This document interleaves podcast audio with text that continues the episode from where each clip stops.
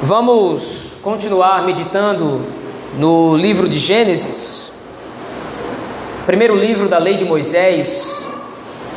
Vamos continuar as nossas séries expositivas naquele texto. Livro de Moisés, agora a segunda parte do capítulo 25.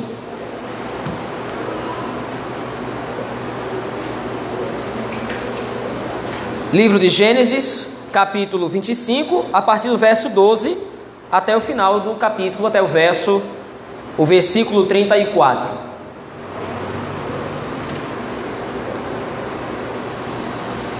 Gênesis 25,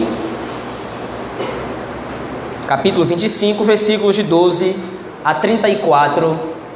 Assim nos diz o texto da palavra do Senhor. São estas as gerações de Ismael, filho de Abraão, que Agar, egípcia, serva de Sara, lhe deu à luz. E estes, os filhos de Ismael, pelos seus nomes, segundo o seu nascimento.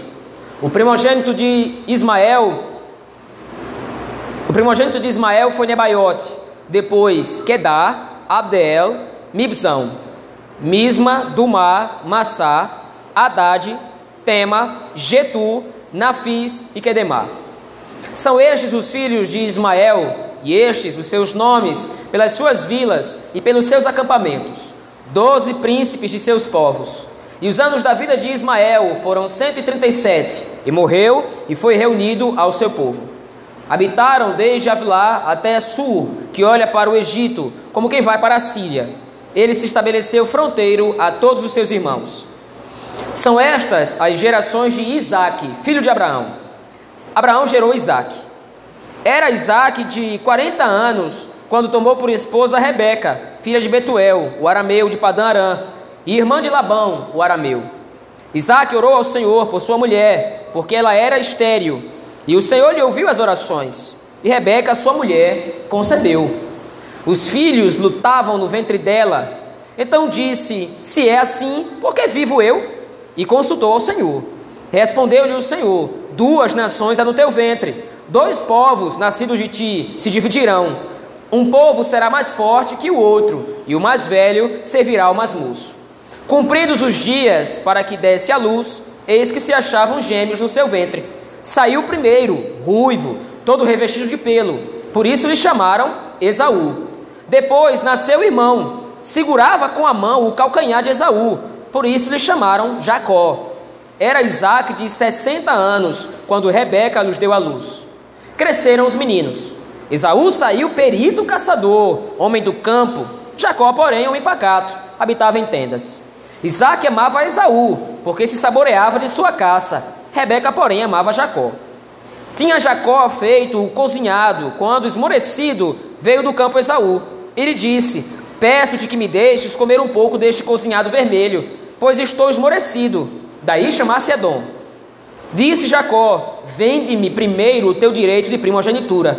Ele respondeu: Estou a ponto de morrer. De que me aproveitará o direito de primogenitura? Então disse Jacó: Jura-me primeiro. Ele jurou e vendeu o seu direito de primogenitura a Jacó. Deu, pois, Jacó a Esaú pão e o cozinhado de lentilhas. Ele comeu e bebeu, levantou-se e saiu. Assim, desprezou Esaú o seu direito de primogenitura. Amém, irmãos? Vamos orar ao nosso Deus nesse momento. Pai de amor e de graça, nós estamos diante do texto sagrado, temos lido a tua palavra e agora pedimos que o Senhor, pelo poder do Espírito Santo, nos dê a capacidade, a iluminação de entendê-lo. Aplica o Senhor aos nossos corações. É assim que nós oramos, no nome de Jesus Cristo, teu Filho. Amém. Meus irmãos, como já deve ter ficado claro, o livro de Gênesis trata de diversos assuntos. Diversos tópicos ou diversos temas são elaborados por Moisés quando ele vai redigindo esse texto. Por exemplo, à luz do capítulo 1 e 2, nós vimos que o tema central dessas narrativas é demonstrar a soberania de Deus sobre a sua criação.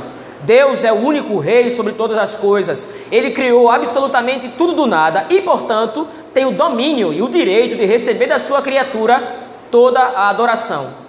Porém, no capítulo 3, nós vimos que essa soberania ela é afrontada. Nós vimos a rebelião de Satanás e vimos também a rebelião do homem contra o Senhor. Porém, nesse ínterim, nesse momento de rebelião e de confusão na criação, o Senhor Deus põe ordem ao caos, profetizando e prometendo um descendente que viria, que nasceria vindo da mulher e esmagaria a cabeça da serpente, restaurando toda a sua criação. A partir de Gênesis 4, então, nós vemos mais especificamente como a obra da salvação ela vai ganhando forma. Só que ela toma forma de um jeito muito específico. Como nós vimos, à luz do versículo 15 do capítulo 3, para que a obra da salvação seja executada, deverá haver antes disso uma rivalidade entre dois povos. Duas linhagens vão se digladiar: a linhagem da mulher, que pertence, descende do próprio Deus, e a linhagem da serpente, que descende do opositor. Então, agora, a partir de Gênesis 4, nós vemos como o Senhor vai de fato executando o seu plano de salvação, favorecendo o seu povo, favorecendo a linhagem da mulher e, por outro lado, julgando e condenando a linhagem da serpente. Como nós, por exemplo, vimos à luz da narrativa de Noé, no capítulo 6. Do capítulo 6 ao capítulo de número 9, nós vimos como Moisés une bênção e maldição, juízo e salvação numa única narrativa. Quando o Senhor livra Noé de todo o juízo que ele estava executando sobre o pecado. Mas naquele texto, a partir do capítulo 9, nós também vimos que a semente da serpente sobrevive. Cã, pai de Canaã, é amaldiçoado por Noé, seu pai, porque peca e desonra a Noé. E nós vimos que o pecado de Cã, na verdade, era um indicativo de que ele não era filho da mulher, era filho do maligno. À luz do capítulo 10 e 11, nós vimos, por exemplo, como Moisés declarou que a bênção da salvação não seria ou não estaria ligada somente a uma hereditariedade. A salvação não é herdada somente de pai para filho, mas o Senhor expandiria a sua salvação sobre os eleitos de Deus de todas as partes da terra. À luz do capítulo 12, nós vimos o início da saga de Abraão, que vai até o capítulo 24 e quando ele morre finalmente no capítulo 25. Então, como nós estamos vendo, são diversos temas, são diversos tópicos. Porém, existe um tópico maior, existe um tema superior que vai dando o movimento de toda a história da redenção, de toda a história da salvação. O tema é muito simples: como o Senhor faz distinção e separação entre o seu povo e aqueles que não lhe pertencem. Como o Senhor soberanamente rege a história para que a sua salvação seja experimentada pelos seus eleitos, e por outro lado, esse mesmo ato de salvação sobre uns acaba sendo a maldição que vai recair sobre outros. Agora, volte seus olhos ao texto comigo, por favor, o texto que nós lemos. Moisés vai trabalhar de maneira mais específica ainda esse tema da salvação do Senhor. Mas como é que ele vai fazer isso? A partir de Gênesis 25, a noção que Moisés deseja ensinar ao povo de Israel é a eleição, ou, em outras palavras, a predestinação do Senhor, a predestinação salvífica do Senhor para com o seu povo. Ele vai fazer isso, então, em primeiro lugar, distinguindo Ismael de Isaac. Veja aí o versículo 12. São estas as gerações de Ismael, filho de Abraão que Agar, egípcia, serva de Sara, lhe deu à luz. Veja, o comentário de Moisés, nesse verso 12, ele é muito específico. Porque agora Moisés está chamando a atenção para a filiação de Ismael. De quem Ismael é filho? Ele é filho de Agar. Por que, que essa informação é relevante? Porque Moisés está querendo identificar de onde é que Ismael procede. Ismael não é o filho prometido. Ismael não é o herdeiro das bênçãos de Abraão, seu pai. No capítulo, aliás, na sessão anterior, nós vimos como Abraão se preocupa em distinguir Isaac de todos os seus outros filhos, inclusive os filhos que ele tem com Kétura. Enquanto Abraão dá presentes aos seus outros filhos, aí Isaac ele separa e envia para uma outra terra, porque em Isaac será chamada a descendência do Senhor. Agora, nesse texto, nesse versículo 12, Moisés está deixando claro para o povo de Israel isso. Olha, apesar de o Senhor ter abençoado Abraão com vários filhos, Essa bênção do Senhor sobre Abraão, em ter ele vários filhos, é o cumprimento daquele primeiro pacto que o Senhor havia feito com Abraão. O que é que estava incluso naquele pacto? Que Abraão seria pai de numerosas nações e não somente de uma. Então agora, do versículo 12 ao versículo 18, Moisés está listando toda a descendência de Ismael, demonstrando que essa descendência é o cumprimento, é a bênção do Senhor sobre Ismael. Mas existe um detalhe: essa não é a bênção da salvação. Veja aí, a partir do versículo de número 16, ou no versículo de número 16: São estes os filhos de Ismael, e estes são os seus nomes, pelas suas vilas, pelos seus acampamentos, doze príncipes do seu povo. Essa referência que Moisés destaca aqui, quanto a doze príncipes, foi exatamente aquilo que foi dito em Gênesis 17 quanto a Ismael. Olha, eu vou fazer dele uma grande nação, ele vai ser pai de muitos povos, e, por exemplo, eu vou fazer com que doze reis venham a partir dele. Isto é, Ismael é pai de numerosas, nação, numerosas nações. Abraão, por outro lado, é pai de Ismael. Então, o que Moisés está querendo destacar aqui é: Deus prometeu a Ismael e Deus cumpriu. A bênção do Senhor está sobre Ismael? Sim, mas não é a bênção da salvação. Veja aí, no finalzinho do versículo 18, ele conecta isso, ou ele deixa isso claro. Ele se estabeleceu fronteiro a todos os seus irmãos. Existe uma dupla possibilidade de interpretação desse texto. Moisés pode, em primeiro lugar, estar se referindo aos filhos de Abraão com Quétura, dizendo que Ismael não teve contato com os filhos de Quétura. A segunda possibilidade, e é a que é mais aceita, é de que Moisés está se referindo a Isaac. Mais uma vez, Abraão, ou aliás, mais uma vez, Moisés está deixando claro que Ismael e Isaac são dois povos completamente diferentes, embora eles tenham vindo de um mesmo pai. Qual é o ponto? Como é que isso se conecta com a história da redenção? Veja, embora Deus tenha abençoado muito a Ismael, Embora Deus tenha benquisto a Ismael, dando-lhe posses, fazendo dele um pai de numerosos reis, ele não é salvo. A bênção eletiva do Senhor não está sobre Ismael. A bênção eletiva do Senhor, a bênção redentiva de Deus está sobre Isaac, com quem Deus havia feito o pacto com seu pai, Abraão. E agora então Moisés vai confirmar essa tese a partir do verso 19. Como é que ele confirma essa tese? Como é que ele confirma isso? Com a ausência de informações. Leia o texto. São estas as gerações de Isaac, filho de Abraão.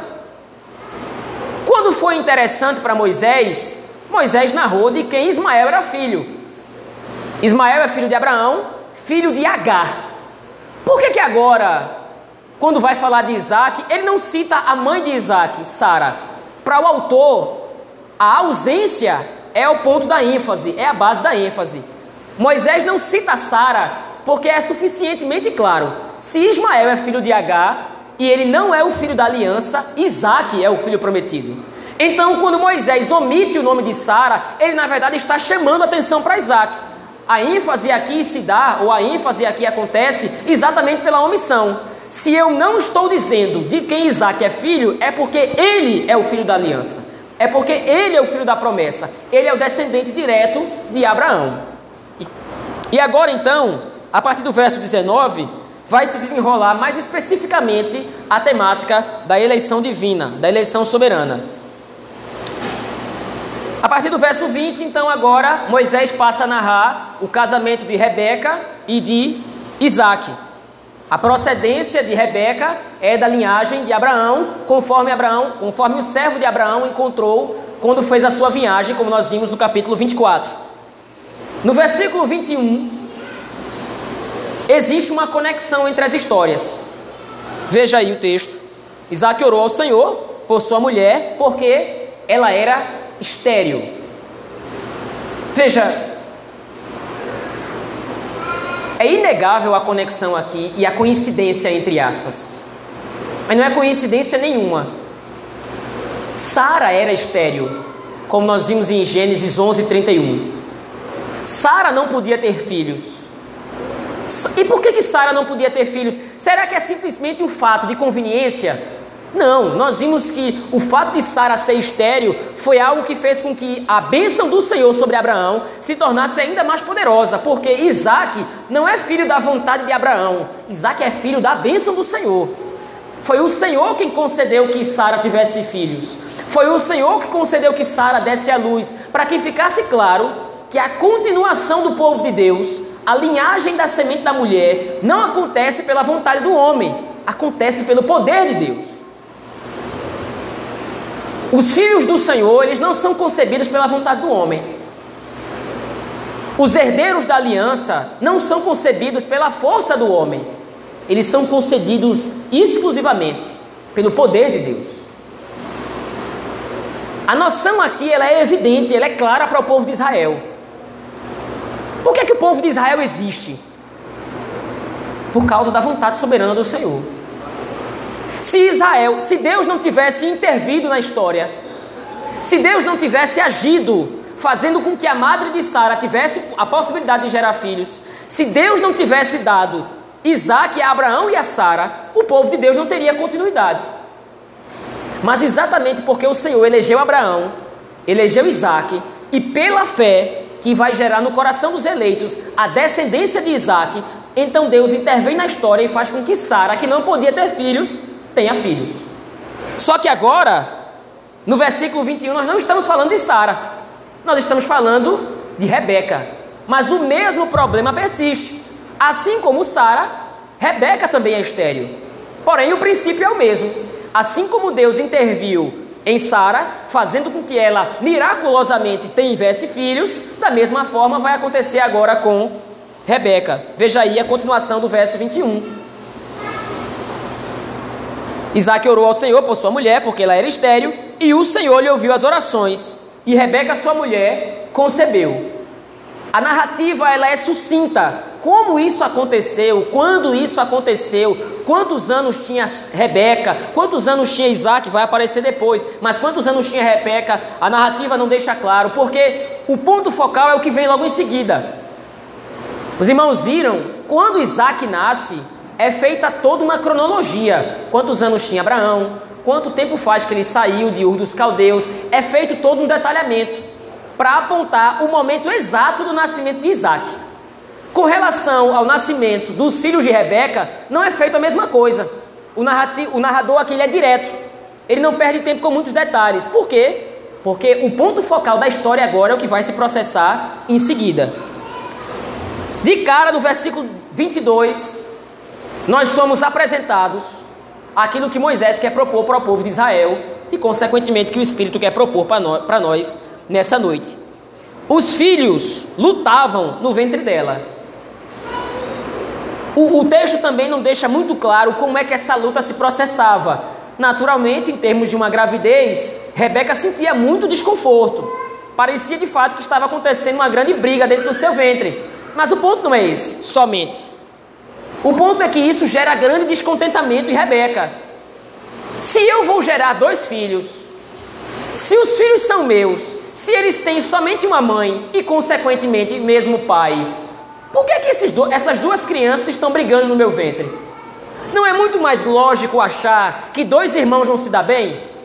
Não é muito mais lógico, não é mais natural achar que dois irmãos vão se amar? Porém, Rebeca vai consultar o Senhor por que aquilo está acontecendo. Por que, que os meus dois filhos, os filhos de Isaac, os filhos da aliança, os netos de Abraão, por que, que eles estão agora lutando no meu ventre? Qual é o problema que está acontecendo aqui? Então o Senhor responde para ela. Veja aí, versículo 23. No final do versículo 22, o narrador aqui, Moisés, ele simplesmente aponta que ela foi buscar o Senhor, ela foi consultar o Senhor como isso aconteceu também não é dito no texto, se ela foi se consultar com algum profeta, o que foi que ela fez, se ela ofereceu um sacrifício ao Senhor e o Senhor se revelou a ela, ou talvez tenha sido um sonho. O ponto é que o narrador não entra em detalhes disso. Ela foi consultar ao Senhor e o Senhor responde. Respondeu o Senhor, verso 23. Qual é a razão da briga no ventre de Rebeca? Duas nações há no teu ventre, dois povos nascidos de ti se dividirão.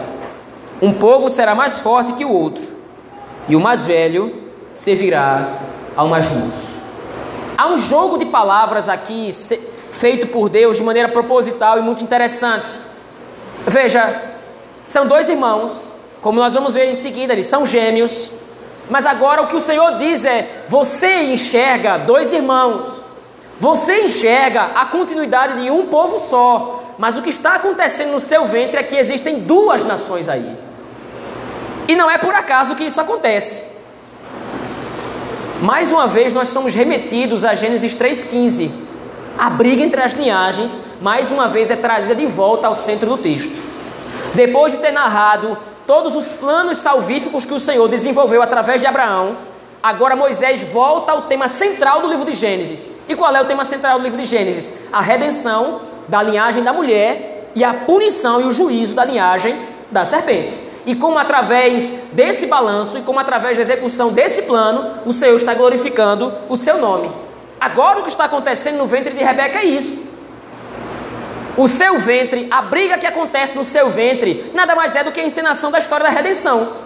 No seu ventre está contida a linhagem da mulher e a linhagem da serpente. Porém, há uma outra informação que é dita no texto não é somente duas linhagens, ou não são somente duas linhagens. Existe uma caracterização para essas linhagens. Existem alguns detalhes que são ditos sobre essa linhagem. O que é dito em primeiro lugar é que são dois povos, duas nações, e agora a parte B do verso 23 começa a fazer essa caracterização. Um povo será mais forte que o outro, porém vai haver uma inversão. O mais velho servirá ao mais moço. E agora então, ligado a isso, nós precisamos entender a narrativa seguinte, que é o nascimento de Esaú e Jacó. Veja aí, versículos 24 a 26. Cumpridos os dias para que desse a luz, eis que se achavam gêmeos no seu ventre. Saiu primeiro, ruivo, todo revestido de pelo, por isso lhe chamaram Esaú. Depois nasceu o irmão, segurava com a mão o calcanhar de Esaú, por isso lhe chamaram Jacó. Era Isaac de 60 anos quando Rebeca lhes deu a luz. A inversão dos papéis não é uma novidade na Escritura. Se você se lembrar de Gênesis capítulo 4, você vai ver exatamente a mesma estrutura. Porém, o que é que acontece? Qual é a diferença entre Gênesis 4 e Gênesis 25 que nós estamos vendo agora? Em Gênesis 4, Moisés estrutura a história da redenção para demonstrar o conflito entre as linhagens. Quem nasce em Gênesis 4, verso 1? Nasce Caim. Só que quando Eva encontra-se grávida, quando Eva descobre que está grávida, ela tem grande esperança. Ora, se eu estou grávida e o Senhor me prometeu um descendente que viria e que nos redimiria do pecado, e eu estou grávida, então esse descendente chegou. Eu estou grávida do descendente. Então, grande expectativa é lançada sobre o nascimento de Caim. Porém, logo em seguida, o texto diz: depois nasceu Abel, seu irmão. Só que no versículo 2, se você analisar o texto lá, você vai ver. Primeiro o narrador, volte lá, seus olhos ao texto comigo, por favor. Gênesis capítulo 4. O narrador, ele propositalmente altera a ordem de apresentação dos irmãos. Veja aí, verso 1 e 2: Coabitou o homem, Adão, com Eva, sua mulher esta concebeu e deu à luz a Caim. Então lhe disse: Adquiri um varão com auxílio do Senhor. Depois deu à luz a Abel, seu irmão. A parte B do verso 2 é que é interessante. Se Caim é o primeiro, se Caim é o primogênito, ele tem que ser apresentado primeiro. Esse era o costume do Antigo Oriente Próximo, do Antigo Oriente Médio. O primogênito, quer dizer, os irmãos são apresentados na ordem. Quem nasceu primeiro vai ser apresentado primeiro, o segundo posteriormente, o terceiro sucessivamente e assim adiante. Mas o que, é que acontece? Moisés inverte a ordem. Primeiro Abel é apresentado, depois Caim. E as suas respectivas funções. Para onde é que o autor está chamando a atenção? Veja, a expectativa da redenção estava sobre Caim, mas na verdade o herdeiro da fé é Abel. Grande expectativa estava sendo lançada sobre Caim, que a partir dele viria o descendente, mas na verdade a linhagem da mulher descende de Abel, seu irmão. E aí, apesar de agora Abel ter sido assassinado por Caim, se levanta então outro personagem para o substituir. Então a linhagem da aliança segue, que é Seth. Em Gênesis 25 a gente encontra a mesma estrutura, só que agora ela está mais detalhada. No verso 23, o que acontece é exatamente isso, essa inversão. Um povo será mais forte. Essa caracterização, esse adjetivo mais forte, é uma referência do texto a Esaú, que é o primogênito. Então, o povo será mais forte, ou o povo mais forte aqui é Esaú. O povo mais fraco, Jacó. Porém, acontece agora a inversão dos papéis. O mais velho, o primogênito, o povo mais forte, servirá ao mais moço. E onde é que Moisés está querendo chegar com isso? Moisés está querendo deixar claro como é que acontece a salvação. A salvação não se processa pela importância de alguém, pela força de alguém. A salvação não se processa pelo fato de Esaú ser o primeiro. A salvação não se processa pelo fato de Esaú ser considerado o mais importante, como nós veremos a seguir. A salvação em si, ela foi estruturada para colocar o mais fraco sobre o mais forte. Para colocar o último na frente do primeiro. Mas para que isso? Qual é a intenção disso? Para que fique claro que a salvação é um dom exclusivo do Senhor e que não pode ser operado pelo coração do homem. Veja a narrativa seguinte, a narrativa seguinte. A caracterização de Esaú e Jacó ela vai ficando mais evidente ainda. Cresceram os meninos, agora são homens. E agora então, interessantemente, Moisés vai começando a caracterizar Esaú de maneira a capturar o gosto dos seus leitores. Esaú saiu perito caçador, homem do campo. Jacó, porém, homem pacato. Você tem aqui dois adjetivos direcionados para Esaú e somente um para Jacó. A ideia de Moisés é que Esaú era aquele que era responsável, pelo menos era aquele que gerava admiração. Ele é um homem caçador, ele sai ao campo, ele batalha, ele luta. É um homem, inclusive, que desperta a admiração de Isaac em detrimento de Jacó. Esaú é o preferido. Esaú é o primeiro. Esaú é o mais forte. Jacó, por outro lado, era um homem mais pacato. Na tradução do hebraico, era um homem tranquilo, pacífico demais. Era um homem que preferia habitar em tendas, inclusive. O ponto em questão agora é que, mais uma vez, Moisés está ressaltando as características de um. Naturalmente, a história da redenção favoreceria, se fosse concebida pelos homens, naturalmente os homens poderiam dizer: se tem alguém que é um perfeito candidato para a salvação, é Esaú. Esaú é mais capaz, Esaú é mais admirável, Esaú é mais importante, Esaú é melhor do que Jacó. Jacó parece que é o coadjuvante, Jacó parece que está sempre em segundo plano, mas não somente isso. Veja aí a partir do verso 29. Tinha Jacó feito um cozinhado, esmorecido veio do campo. Aliás, tinha Jacó feito um cozinhado, quando esmorecido veio do campo Esaú. E lhe disse: Peço-te que me deixes comer um pouco desse cozinhado vermelho, pois estou esmorecido. Daí chamasse Edom. Disse Jacó: Vende-me primeiro o teu direito de primogenitura. Jacó é não somente o segundo, Jacó é não somente o menor, Jacó é não somente o mais fraco, Jacó é moralmente corrupto. Ele usa a vulnerabilidade do irmão para comprar o direito de primogenitura. Naturalmente, aqui o direito de primogenitura não é que agora Esaú e Jacó vão trocar, trocar os lugares. Jacó não vai passar a ser considerado primeiro. O direito de primogenitura garantia uma porção dobrada da herança. Na hora que o pai morria, então era feita a partilha dos bens. E o número dos irmãos era contado mais um. Isto é, se tem dois irmãos, então o irmão mais velho vai ficar com a parte maior, vai ficar com a parte dobrada da herança, enquanto que o mais novo vai ficar somente com uma parte. Então, o que Jacó tem interesse aqui não é ser chamado primogênito, ele está tá de olho aqui, ele está com interesse aqui, é na herança. Então veja, mais uma vez o texto vai fazendo as caracterizações. Esaú, perito caçador, homem do campo, admirável, amado por Isaac. Isaac é o filho da aliança. Isaac é o descendente prometido, isto é, Isaac é o representante da descendência prometida a Abraão. Se Esaú é amado por Isaac, Então, Esaú é o candidato perfeito para a salvação. E agora, a partir do verso 29, Jacó, ainda por cima, é moralmente corrupto. Mas veja, enquanto nós poderíamos julgar dessa forma, veja, o texto não está preocupado aqui em defender Esaú e condenar Jacó. O que Jacó está fazendo aqui é errado, mas o que o texto está demonstrando é que a soberania de Deus está guiando a história para que Jacó seja visto antes de Esaú. O ponto aqui não é simplesmente que Jacó adquire de maneira corrupta o direito de primogenitura. O ponto é, Esaú está desprezando o direito de primogenitura em detrimento daquele em quem verdadeiramente repousa, ou em detrimento daquele sobre quem repousa a bênção do Senhor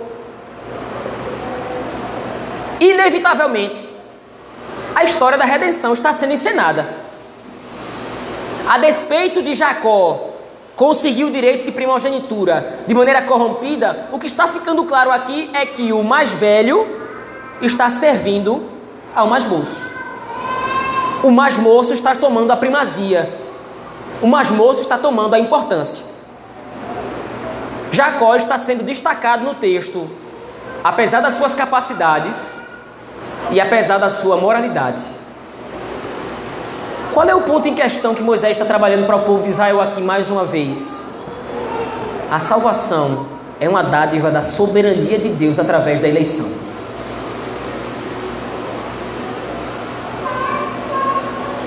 Quando está na campina de Moabe, pregando seus últimos sermões, Moisés faz uma exortação muito peculiar ao povo de Israel. Não pensem vocês que o Senhor escolheu vocês porque vocês eram a nação mais forte da terra. Muito pelo contrário, vocês eram as menores das nações, ou vocês eram a menor das nações. O Senhor escolheu vocês, sendo a menor das nações, para que através de vocês o nome dele fosse glorificado. A salvação não é dada a quem pode mais. A salvação não é dada a quem já ama, a quem anda certinho, a salvação é dada exclusivamente pelo poder de Deus, em ter Ele escolhido quem quis. Como nós veremos futuramente, como nós veremos mais adiante, nós vamos ver o quanto a eleição do Senhor ela é poderosa, convertendo o coração do homem. Jacó, o enganador, Jacó, o moramente corrupto, Jacó, o mentiroso, Jacó, o ardio, o asqueroso, vai se transformar em Israel, o príncipe de Deus. Por quê? Porque, porque Jacó era bonzinho? Porque Jacó merecia? Porque Jacó era o mais bonito? Porque aprove ao Senhor escolher Jacó e não Esaú. Aprove ao Senhor escolher Jacó e não Esaú. Veja, agora o apóstolo Paulo vai fazer as conexões desse texto. Abra lá a sua Bíblia, por favor, em Romanos capítulo 9.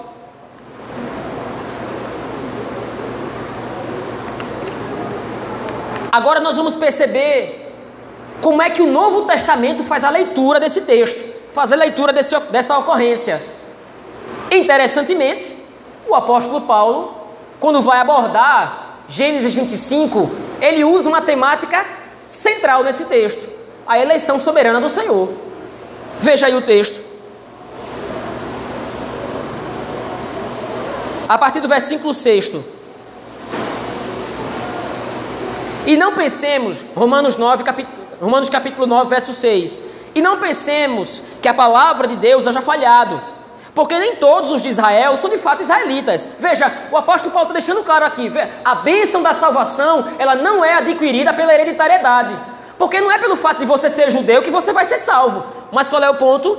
Nem por serem descendentes de Abraão, verso 7, são todos seus filhos, mas em Isaac será chamada a tua descendência. Por que, que ao invés de explicar Paulo cita um texto do Antigo Testamento. Para que fique claro, o que Paulo está querendo dizer quando ele cita esse texto é: em Isaac será chamada a tua descendência, isto é, é através da eleição que vocês são salvos. Vocês não são salvos porque vocês fazem ou deixam de fazer alguma coisa. Vocês são salvos pela fé, debaixo da eleição soberana do Senhor. Mas ele continua, verso 8: Isto é, estes filhos de Deus, os descendentes de Isaac pela fé, não são propriamente os da carne, mas devem ser considerados como descendência os filhos da promessa, da promessa feita a Abraão. Porque a palavra da promessa é esta: Por esse tempo virei e Sara terá um filho. E agora Paulo vai entrar no texto de Gênesis capítulo 25. E não somente ela, mas também Rebeca, ao conceber de um só Isaac, nosso pai. Mais uma vez, quando o apóstolo Paulo diz que ela concebeu de um só, está fazendo uma referência já a Esaú e Jacó, isto é, são dois irmãos nascidos do mesmo pai, da mesma mãe. A mãe que recebeu o poder miraculoso de ter filhos que não podia, tem dois filhos.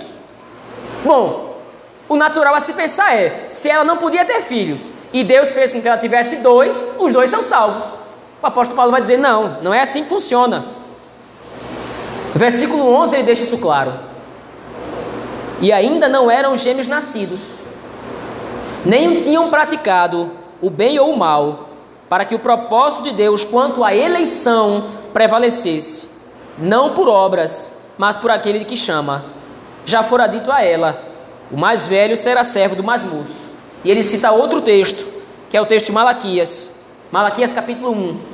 Como está escrito: Amei Jacó porém aborreci de Esaú. O texto de Malaquias, é claro, é o início dos oráculos proféticos de Malaquias ao povo de Israel. E agora Malaquias vai chamar a casa de Israel ao arrependimento. Vocês pecaram contra o Senhor. Ele vai dizer aos sacerdotes no capítulo 3: Vocês estão roubando ao Senhor nos dízimos e ofertas, vocês estão desviando o dízimo. Ou seja, Malaquias agora vai profetizar contra a casa de Israel, denunciando os pecados do povo. Mas na introdução da profecia de Malaquias, o primeiro destaque de Malaquias é demonstrar o amor do Senhor. E o que é que diz o texto de Malaquias, capítulo 1? Olha, eu amei Jacó, mas eu me aborreci de Esaú. Qual é o ponto? Mesmo diante dos pecados do povo se acumulando diante de Deus, o que é que Malaquias primeiro deixa claro para o povo de Israel? Vocês são eleitos do Senhor. E agora, com base na eleição, é que Malaquias diz, Malaquias diz, vocês não podem viver de acordo com a vontade de vocês, vocês precisam andar em santificação, porque vocês pertencem ao Senhor. Vocês pertencem ao Deus de Israel, ao Deus que rejeitou Esaú, mas que amou Jacó. Quando? Depois que eles fizeram coisas boas, depois que eles tinham praticado bem ou mal, Paulo vai dizer: eles não tinham nem nascido, eles não tinham nem saído do ventre. Mas o que foi dito? O mais velho será servo do mais moço. O que Gênesis 25, de 12 a 34, nos mostra, se pudéssemos resumir numa única frase, é que a salvação acontece somente debaixo da soberania eletiva do Senhor. A pergunta é muito simples: quem vai ser salvo? Afinal de contas? Quem vai usufruir da bênção da salvação? É muito simples a resposta, à luz do texto: somente aqueles que Deus quis. Baseado em quê?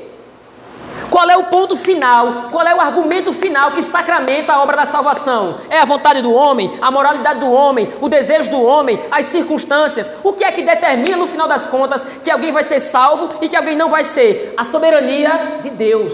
Ponto. O argumento do apóstolo Paulo a seguir, em Romanos capítulo 9, é exatamente esse. Veja aí a partir do versículo 14. Ele já trabalhou o argumento: Deus salva quem Ele quer, Deus elege quem Ele quer. Ponto final. E agora ele vai perguntar: Que diremos, pois? Versículo 14: Há alguma injustiça ou há injustiça da parte de Deus? De modo nenhum. Por que, que não há injustiça da parte de Deus? Porque Ele faz absolutamente o que Ele quer. Versículo 15: Pois Ele diz a Moisés: Terei misericórdia de quem me aprover ter misericórdia, e compadecer-me-ei de quem me aprover ter compaixão. E agora Paulo cita um texto também do Antigo Testamento, ou cita um exemplo do Antigo Testamento. Versículo 16 ele deixa clara a ideia: assim, pois, não depende de quem quer ou de quem corre, mas de Deus usar a sua misericórdia. Por quê? Porque a Escritura diz a Faraó: Para isto mesmo te levantei, para mostrar em ti o meu poder e para que o meu nome seja anunciado por toda a terra. Paulo poderia ter usado um exemplo muito melhor aqui se ele quisesse destacar somente o lado bom da salvação. Mas ele agora, Paulo, demonstra aqui a soberania de Deus na condenação. Paulo poderia ter usado o mesmo caso de Esaú e Jacó. Paulo poderia ter demonstrado o caso de Abraão, quando Deus tira Abraão do meio dos idólatras. Paulo deveria ter, Paulo tinha aqui diversos argumentos, uma gama enorme de argumentos e de exemplos do Antigo Testamento para falar da salvação. Mas do que é que Paulo fala agora? da soberania de Deus na condenação. E quem é que ele cita? Ele cita Faraó. Ele usou Faraó, Deus, para demonstrar o quanto é soberano na obra da redenção. E o que foi que ele fez com Faraó? Ele endureceu o coração de Faraó para que Faraó não se rendesse.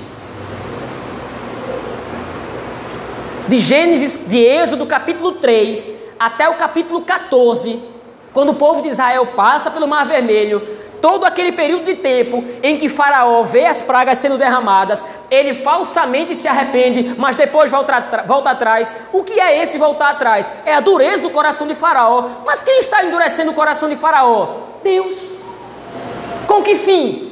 Para fazer com que Faraó pereça para fazer com que Faraó seja destruído. Faraó é inimigo do Senhor, Faraó é adversário do povo de Israel, ou, em outras palavras, Faraó não é eleito.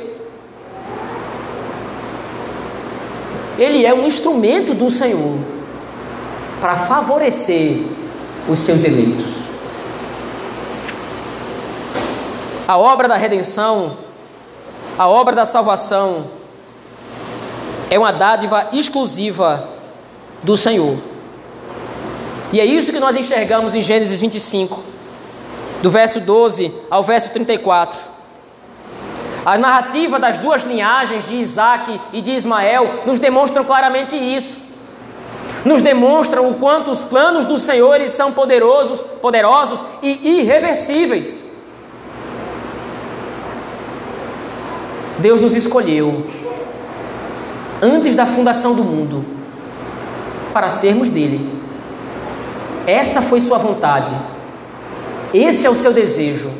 E não há nada no mundo que possa alterar isso. Mas algumas aplicações à luz desse texto podem ser feitas para nós nessa noite.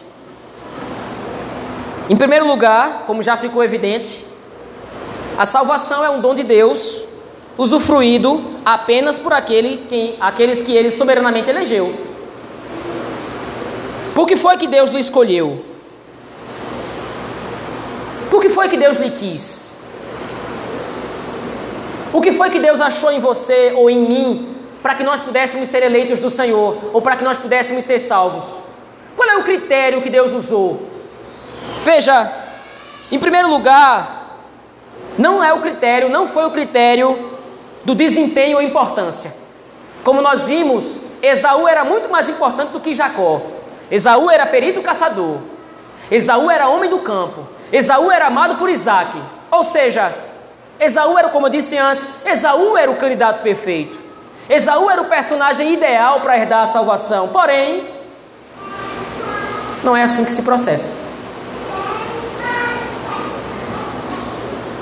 O critério da salvação também não é um critério moral. Porque, como nós vimos, Jacó, por outro lado, é um péssimo candidato à salvação. Jacó é imoral, corrupto, aproveitador, dissimulado. Mas como é que termina a história? Jacó é eleito de Deus e não Isaac. Por isso a Escritura nos diz em Romanos, o texto que nós lemos, capítulo 9, versículo 16: Não depende de quem quer ou de quem corre mas de usar Deus a sua misericórdia. Infelizmente, muitas vezes na nossa vida, nós tratamos a salvação de maneira banal, porque nós não temos noção da grandeza dessa dádiva. Muitas vezes nós tratamos a salvação como se fosse algo simples, como se fosse algo corriqueiro, algo banal, porque nós não temos ideia do quanto a salvação ela é importante, do quanto a salvação ela é maravilhosa. O mundo tem aproximadamente 8 bilhões de pessoas. Isto é, Deus poderia com facilidade ter escolhido qualquer outra pessoa, mas escolheu você. Se o critério fosse humano, se o critério fosse terreno, Deus poderia com facilidade escolher uma dúzia de outras pessoas muito melhores do que eu e você. Pessoas mais morais, pessoas mais éticas, pessoas mais visivelmente importantes.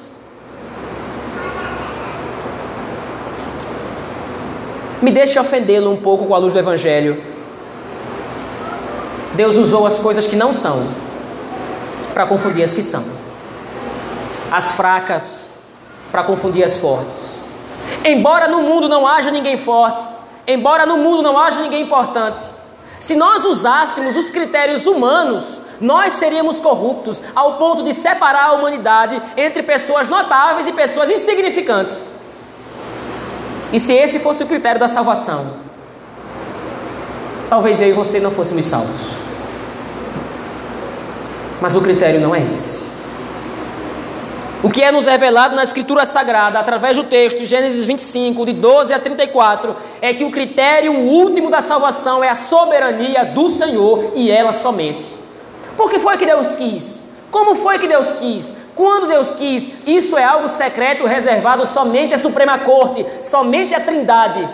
Mas os critérios que a Escritura nos demonstram, nos revelam, certamente não é o critério de desempenho, não é o critério moral, não é o que você faz, não é o que deixa de fazer. A salvação é um dom de Deus e de Deus somente. Em segundo lugar, Deus exerce a sua soberania como bem lhe apraz. A situação de Esaú e Jacó é uma situação confusa. Nasce o primeiro e o segundo nasce agarrado no calcanhar. Parece um nascimento muito inusitado. Depois acontece uma negociação confusa entre Esaú e Jacó, onde Jacó usa de muita ratimanha para tentar tomar o direito de primogenitura. E como é que Deus pode estar metido nisso tudo? Como é que Deus pode estar controlando a história da salvação através de atos tão escusos, de uma situação tão imoral quanto essa? Simples. Todas as coisas pertencem a Ele. A pergunta do apóstolo Paulo em Romanos 9 é essa. O barro pode perguntar ao oleiro o que é que ele deve fazer. A pergunta do apóstolo em Romanos 9 esclarece exatamente essa dúvida que de repente poderia surgir na cabeça de alguém na igreja. Ora, mas será que Deus realmente pode usar esses meios Será que Deus realmente pode se valer dessas situações? Parece tão escuso, parece tão estranho Deus usar. A soberania pertence ao Senhor. Ele rege a história, ele governa a história e favorece a quem quer através dela, e especialmente o seu próprio povo. Será que existe alguém mais imoral do que o povo de Israel que saiu da terra do Egito? 40 anos peregrinando no deserto, 40 anos desconfiando da providência e blasfemando contra o Senhor. Em Êxodo 32, não satisfeitos, o povo de Israel adora outros deuses, servem imagens de esculturas. Mas Deus não retira o seu, seu favor do seu povo. Por que não retira? Porque ama demais Será que agora o amor do Senhor vai sobrepujar a sua soberania? Será que agora Deus ama demais e por causa disso vai fazer papel de besta? Não, eu não vou fazer nada com o povo de Israel, não. Muito pelo contrário, ao longo de toda a peregrinação pelo deserto, o Senhor disciplinou o seu povo, não apartando a sua graça nem a sua misericórdia dos seus eleitos. Da mesma sorte ele faz conosco. Nós pecamos contra ele, desonramos o seu nome, quebramos os seus mandamentos cometemos iniquidades e torpezas contra o Senhor, mas Ele se afasta de nós. E por que não se afasta? Porque nos ama demais? Simplesmente porque nos quer bem? Não! Porque Ele determinou soberanamente a nossa salvação. Determinou não somente o início da história, determinou o final. Nós começamos todos como Jacó, com a moralidade deturpada. Nós começamos todos como Jacó, corruptos no coração, iníquos, pecadores miseráveis. Como é que a história de Jacó termina? A soberania do Senhor prevalece e ele é transformado de Jacó o enganador em Israel, príncipe de Deus. A mesma sorte, a soberania do Senhor vencerá o pecado dentro de nós. Não terá sido o pecado, não terá sido a iniquidade, não terá sido a transgressão que venceu a soberania do Senhor. Mas a sua fidelidade, a sua palavra, aos seus planos, a sua promessa será mantida firme para a sua glória, para a nossa salvação.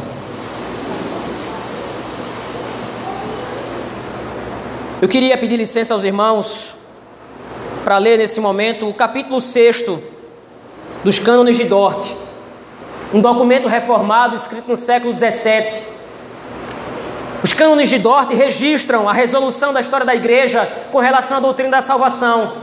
E no capítulo 1 do artigo 6, o cânone diz assim: procede do decreto eterno de Deus conceder no tempo devido o dom da fé a alguns e não a outros. Pois ele conhece todas as suas obras desde a eternidade e faz todas as coisas conforme o conselho da sua vontade. De acordo com o decreto de Deus, ele graciosamente quebranta o coração dos eleitos, por mais duros que sejam, e inclina-os a crer. Entretanto, segundo o seu juízo, ele deixa os não eleitos em sua própria malignidade e dureza.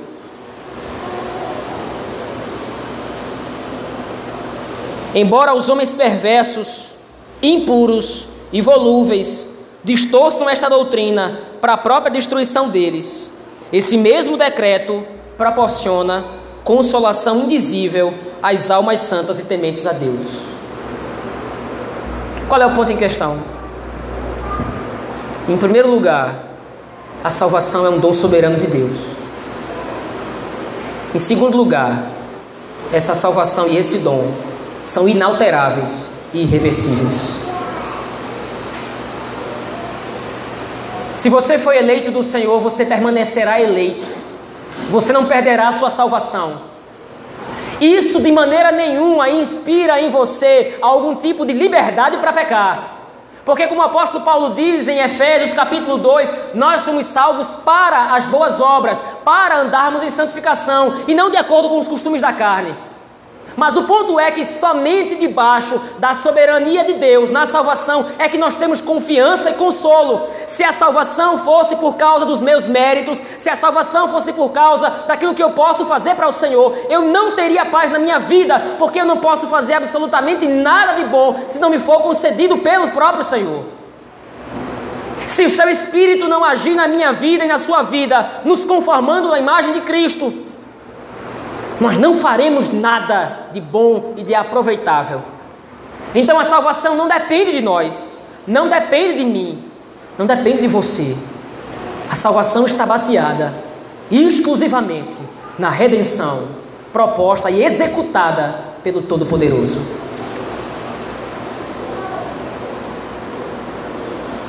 Aqui está a fonte de terror dos ímpios a soberania de Deus.